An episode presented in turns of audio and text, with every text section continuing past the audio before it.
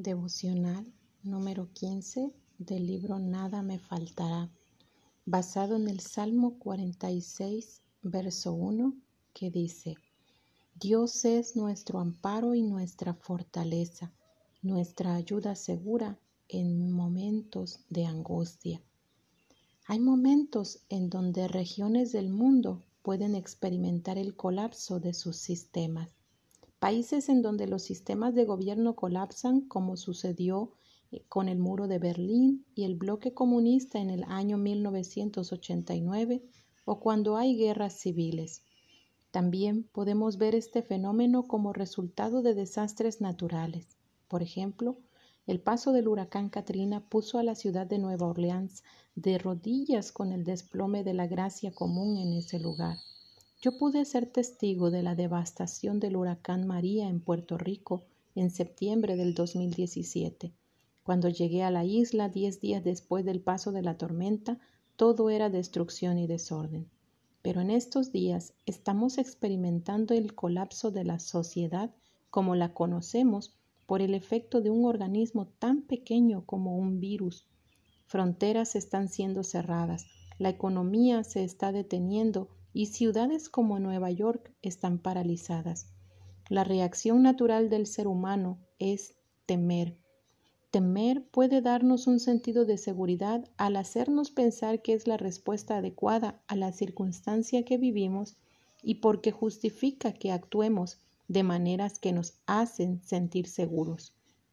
En Estados Unidos, algunas personas acumulan comida y papel higiénico para sentirse seguros, pensando que con una alacena llena todo estará bien. ¿A dónde acude el creyente en estos momentos de incertidumbre y devastación?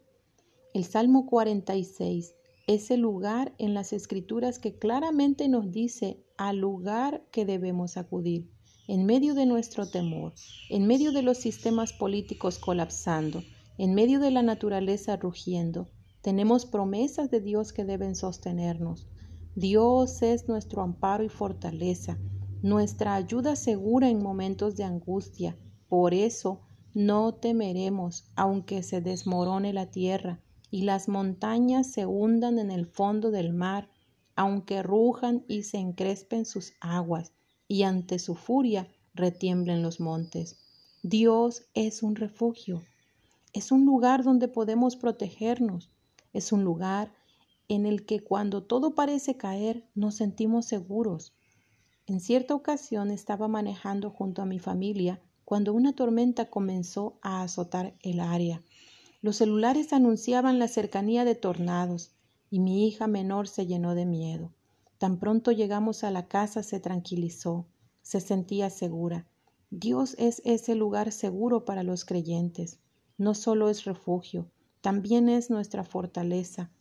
Fortaleza se refiere a aquello que nos da fuerza. Al sentirnos protegidos, nos fortalecemos. ¿Alguna vez fuiste víctima de acoso o intimidación?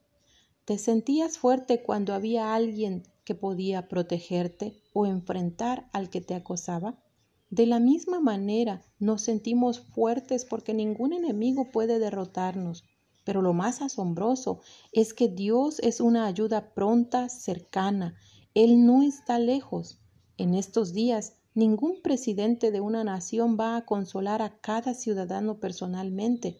Ellos están en sus lugares, pero Dios está cercano. Él está con nosotros en nuestra dificultad. Por eso no tememos.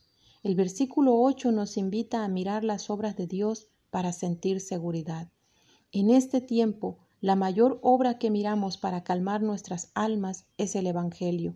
Miramos al niño en el pesebre, Dios tomando forma de hombre para representarnos. Miramos su vida perfecta que nos da justicia.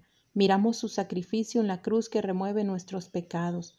Miramos la tumba vacía que nos da esperanza de vida eterna y por sus obras entonces podemos hacer lo que el versículo 10 nos demanda. Quédense quietos, reconozcan que yo soy Dios. Este quédense quietos no es un tiempo con una taza de café donde estamos meditando tranquilamente. Quedarse quietos es someternos en obediencia que se refleja en confianza al Dios que hace las obras. Entonces, por medio de su obra tenemos paz y por eso no tenemos temor.